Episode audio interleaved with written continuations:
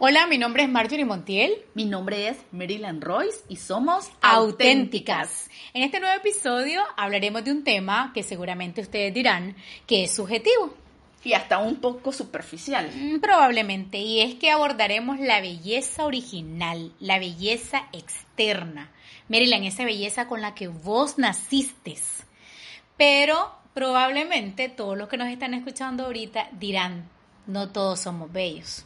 Bueno, te queremos invitar a que escuches todo este podcast y eh, sepas qué pensamos nosotros de eso, de la belleza que a veces solo falta pulirla un poquito muchas veces. Y es que, Maryland, para mí la belleza es eso que físicamente atrae a otros, que solamente eh, converte, yo te digo, "Mm, eso es bonito en ella, eso es auténtico en ella. Provoca, provoca admiración y deleite. Ay, sonó Google esa definición. Pero no, realmente eso es lo que, creo yo. Eso es lo que vos pensás. Sí, es lo que, lo que está al ojo de, de cualquier persona. De todo, claro. Y a veces esa belleza y esa admiración provoca inclusive sentimientos. Ya saben. Mira, vos estabas hablando algo de que no todos somos bellos. Y yo pienso que aún la fea más famosa, que es Betty la Fea, no era, no era fea en realidad. No, solo había que quitarle toda esa tela- tela- telaraña que tenía Sí, encima. había que escarbar un poco y ahí estaba, y ahí estaba la belleza. Bueno, yo quiero empezar diciendo que la belleza es un regalo de Dios para la humanidad. Él todo lo hizo bello y perfecto, incluidos nosotros. Por supuesto. Y hay una frase que en una ocasión le escuché a alguien que complementa lo que pienso. Y lastimosamente no le puedo dar su autoría porque no recuerdo quién fue que lo dijo. Pero la frase me impactó y dice, la belleza salvará al mundo y esa belleza es Jesús. Dicho esto, pienso que si es un regalo, cada quien decide si recibe este regalo o no. Pero estoy segura que todos queremos recibirlo. Pero ¿cómo hago yo para recibir ese regalo? Sí, mira, eh, desde mi perspectiva, y esto es lo que a mí se me ocurre, una cosa es decidiendo. Y he pensado tanto en este tema, sobre todo desde que entré a mis 30. Y Es que cuando uno llega a los 30 se vuelve más maduro y va buscando qué es lo que qué es lo, lo mejor que tenés. Mira, y es que los 30, no sé si sucede lo mismo con los varones, pero, pero sé que sí en las mujeres y a mí me pasó. Eh, cumplir 30 años crea un pensamiento disruptivo en uno. Y ahora soy más consciente de los asuntos estéticos y cómo influyen. Entonces, en primer lugar, decido aceptarme tal como soy. Es como cuando te llevan un regalo de, de cumpleaños. Vos te das cuenta si fue un regalo pensado o comprado de último momento. Sí, y al final decidí si lo usás o se lo regalas a alguien, se lo regalas a tu mamá, Si te lo quedas y lo usas. Exactamente. si te gusta, si no te gusta. Entonces, en eso está el, el- el aceptarlo. Y en segundo lugar, pues yo, yo pienso que vamos a tener rasgos físicos, algunos aspectos en nuestra apariencia que vamos a querer cambiar. Y ese es el segundo. Lo que puedo cambiar, lo cambio. Como las mujeres que actualmente, bueno, yo escucho un montón ahora que, ay, tengo las cejas bien ralitas. Ajá, por ejemplo, si tenés cejas raladas, anda, hacerte un, un llama, Ajá. Entonces, hay muchas cosas que vos vas a querer cambiar, que unos kilitos de más, que... Y que eso, pues, hacer esos cambios no va a provocar en vos algo malo. Sí, Todo lo contrario. No, no, va, no te va a dañar tu salud, sino que va a traer beneficios porque vas a lucir mejor, te vas a sentir mejor. Entonces, hay cosas que podés cambiar, cambiarlo. Claro, es que mira, yo creo, Maryland, que esto del, de los estándares de belleza que nos han impuesto, Dios santo, hace que nos sintamos Todo que no mundo- encajamos. Y todo el mundo pone esos estándares. Sí, y cada día más La- altos. La industria cosmética, la moda, Hollywood. Y con esos estándares de belleza creemos que no vamos a triunfar y que no vamos a ser aceptados en ningún grupo. Entonces no somos felices. Claro, porque como no, no le llegamos a al estándar que ellos han impuesto, nos autosaboteamos. Y es que somos duros para la crítica con nosotros mismos, con nosotros mismos sí. Que tenemos celulitis, que el, acné, que el acné, que la nariz muy grande y que las caderas muy anchas, que tengo las piernas muy cortas. No, mira, si de complejos hablamos, podríamos sacar una lista infinita. Porque vos a veces escuchás cada, cada cosa que acompleja a alguien y a veces eh, eh, yo sé que para esa persona no son absurdos, pero desde tu perspectiva vos decís, qué absurdo, si no, no existe eso que esa persona dice. Claro, y consideramos como que no nos merecemos nada. Y cuando viene fulanito o sutanito a decirte, mira hombre, hay que operarse esa nariz, horrible. y vivís escuchando esos comentarios negativos de, de, de desde la infancia. Desde el niño. Mira, vos estuviste hablando algo de, de la nariz yo escuché en una ocasión a una señora adulta, una anciana, aconsejarle a una mujer que le masajeara la nariz a su bebé. Decime vos. Para, para ponérsela así toda respingada. ¿Se la calentaba? Sí, para ponerle la nariz toda respingada y que la nariz no fuera chata, ya sabes. Y mira, y es que la mayoría de los complejos que tenemos tienen su origen en la infancia o en la adolescencia. Es que mira, cuando sos hipotía con este cabello que vos tenés, tu mamá seguramente te dijo, ¿cómo hago para peinarte este cabello? No dejes que se te seque porque cuando entra el peine. Y a mí no me gustaba peinarme. Imagínate. Bueno, hasta la fecha en realidad. Por ejemplo. entonces todas esas palabras negativas que nos dijeron y nos llevaron a, a, tener un concepto de nosotros mismos erróneo y nos llevan a la vergüenza y dejan una marca en uno que, que es negativa. Claro. Y a veces yo pienso, no fue mala intención de, de, de las personas que nos lo dijeron, pero ese apodo que nos dieron nos marcó y ahí es donde vemos que hasta el día de hoy estamos en una batalla constante por superar los complejos. Claro, pero eso tiene que ver eh, con los estándares de belleza, volviendo a este asunto. No sé cómo puchica nos tragamos el cuento de que para ser bellas o bellos tenemos que ser delgados, jóvenes y de y blanco y, altos. Imagínate, yo no entro, pero ni en ninguno. Te lo juro, en ninguno. Yo no estaría, yo no sería nadie, pues. Si no tengo esos estándares, no entro. Mira, y es que este asunto del ser delgado o gordo va más allá de la estética y tiene que ver con la salud. Pero yo he visto personas con algunos kilos de más que se ven muy bien y no necesariamente están enfermos. Exacto, y los gorditos también pueden ser bellos. De hecho, los gorditos son bellos. Y mira, si deciden delgazar, ya es un asunto de cada quien, ¿verdad? Pero la relación con su cuerpo, pero por ser gordo o delgado, no dejan de ser atractivos. Sí, y mira, lo mismo pasa con la edad.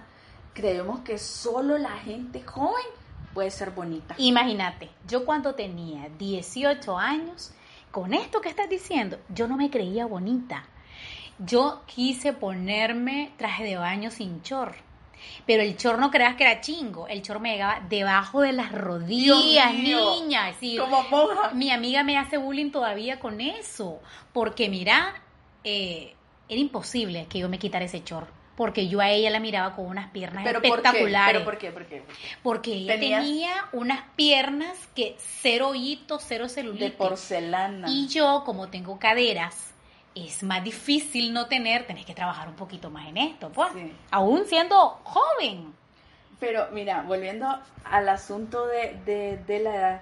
Sí, lo que pasa es que también eh, con la edad uno, como mencionábamos antes, adquiere conciencia. Yo recuerdo que yo a los veintitantos era delgada y yo, y yo me creía gorda. No te creo. sí. Es que mira, esto del asunto de la edad es como las estaciones del año. A mí, yo prefiero la estación invierno. ¿Y vos qué preferís? A mí me gusta el verano, el sol, el solazo de Managua, el calor. A mí la lluvia me encanta. Y entonces cada una tiene sus...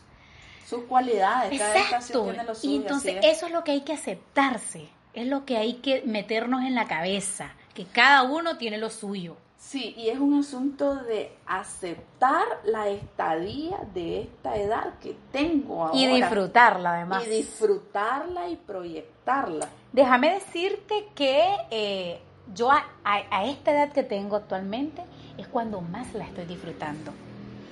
Es que ya entraste a tus 30. Y más, 30 y más. 30 y más. Mira, eso de querer cumplir con un estándar de belleza que los demás nos han impuesto.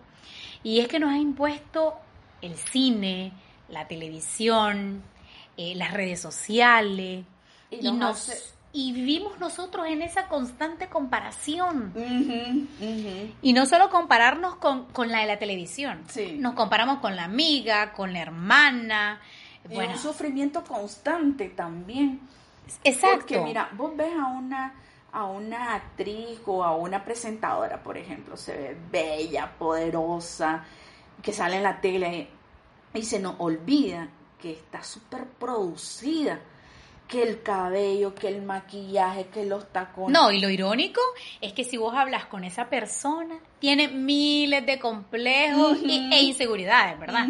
Y ahí decís vos, si esta está hablando de esa manera, que ella tiene tal y tal cosa y que no le gusta, y yo. ¿Qué me espera a mí? Exacto. Mira, ahora que mencionaste eso, no sé si viste una película que se llama I Feel Pretty con Amy Schumer. Sí, buenísima. Eh, mira, está en Netflix, por cierto, se la recomendamos. Sí, se la recomendamos. No es un documental, así que no esperen nada. Es, es hollywoodense, bastante hollywoodense, pero el mensaje está ahí. Y no, y el mensaje creo que es digno de interiorizarlo. Y algo que a mí me gustaba, que ella era, eh, ella quería proyectar otra cosa, pero no se la creía. Y resulta, ay, perdón porque les demos los avances, pero es que es inevitable. Estás haciendo spoiler a la gente. Pero ella quería algo y, no lograba verse de la forma en como ella quería ser. Y le pasó un asunto ahí, una vaina, y, luego empieza a verse como ella quería. Claro, comenzó a creerse, tomó la decisión de verse al espejo. Pero ella quería ella quería un milagro. Y yo creo que este asunto de la belleza eh, es, un, es un proceso, inclusive mental. Yo no voy a decidir eh, solamente hoy ser bella, no, decido todos los días de mi vida, hasta el fin de mis días, ser bella. Pero es un proceso, cada día voy mejorando, cada día voy mejorando, no solo mentalmente, sino también mi aspecto. Lo que pasa es que también eh, tenía muchos pensamientos negativos y repetitivos, entonces se iba, se iba creando ese efecto. Eso pasa con nosotros también. Nos, nos metemos tantas cosas en la cabeza negativa de que no sos bella, no sos bello, sos horrible. Y algunos hasta nos creemos un espanto. Exacto. Y mira, lo que te crees, lo proyectas. Es correcto. Mira, la forma en cómo vos te percibís es como vos vas a actuar. Y eso lo ves desde el caminado. Exacto. Desde cómo camina la gente, desde cómo se arregla el cabello y, y, cómo, cómo lucen. Sí, sí, claro. Es que esa repetición, eh, vos estás hablando de la, de la parte positiva, ¿verdad? Pero esa repetición eh, negativa hace que en tu, que, que en tu subconsciente eh, dañe. Que hace que perdamos esa percepción de quiénes somos. De quiénes somos. Y te lleva a un punto que no querés ni verte al espejo. Exacto. Pensás que hay algo malo en vos y distorsionás esa imagen. Ves otra cosa. Imagínate que vos tenías 20 años, no eras eh, recia, gorda, y te mirabas gorda. Y me creía, exactamente. Y es que él estaba, mira, esa, esa distorsión que tenemos de nosotros mismos nos desconecta de quiénes somos. Es que nos vamos creando un juicio, Maryland, y una crítica constante, que es lo que vos decís, te, te desconecta totalmente. Sí, mira, la, la, decisión de la belleza es algo que, bueno, ya lo, ya lo mencioné antes, pero es algo que vas a proyectar, tu forma de, de actuar, tu forma de, lucir, de vestir. Es que eso te va a dar confianza. Es correcto. O vas a demostrar confianza. Mira, porque aún sin maquillaje, pues podrás lucir bella. ya saben. Y yo sé que los hombres pues no, no, no se maquillan, ¿verdad? No, no es el punto, pero, pero este asunto de la belleza no es exclusiva para mujeres, sino que es para hombres y mujeres, porque decía antes, yo sé que todos queremos ser bellas. Entonces, el, en el caso de las mujeres, a veces pensamos que solo maquilladas nos vemos bonitas, pero yo considero que si quieres maquillarte, maquillate. Claro. Maquillate, lucí, eh, proyectate. Bueno, mira, no es la única forma. Sí, claro, pero el estar maquillada, perdón, te va a dar un estado de ánimo de felicidad, quizás. Sí, fíjate que sí. Y bien dice el sabio, el corazón alegre hermosea el rostro. Totalmente de acuerdo con el sabio. No sé si a vos te ha pasado, pero a mí me pasa que cuando yo ando arreglado el cabello, niña, sigue el eh, maquillaje, ¿verdad? Sí, es que mira, el cabello es, es la pauta del, del arreglarse. Y me decía una amiga que su top de belleza es cuando ella se peina, que sea que se lo deja suelto, que se lo lava, que se hace una trenza, que se pone un accesorio. De ella dice, el cabello me define todo lo demás. Es que totalmente. Mira, y después de cabello, maquillaje, van los tacones que yo no los puedo soltar. Una cosa sigue a lo otro. Totalmente. Entonces, niña. Mira, es que a mí también me pasa que cuando yo me arreglo el cabello y, le echo todo a lo que le tengo que poner, como dicen, con, con todos los fierros, yo siento que... Andas empoderadísima. Sí, mira, me siento una diva que me puedo comer al mundo. O sea, imparable. Y ahora que me decís con esto de trabajar desde la casa. Ay, fatal. Este, mira, sí, andas con esa libertad de, de poderte poner short, solo te pones encima un... De andar en pijamada. Sí, pero te pones encima en una reunión un saquito y de chinela. Y de chinela, o solo donde te ven. Imagínate vos, pero hay que tener cuidado con esa comodidad. Nos puede jugar una mala, una mala jugada, una mala pasada. Mira, aunque yo creo que se puede estar cómodo y seguir siendo bello. Porque si algo tengo comprobado es que no siempre vas a poder andar con toda la producción encima. Maquillaje, peinado, tacones. Por eso tengamos cuidado, porque aún sin la producción somos bellos. Sí, no, yo definitivamente sí lo creo.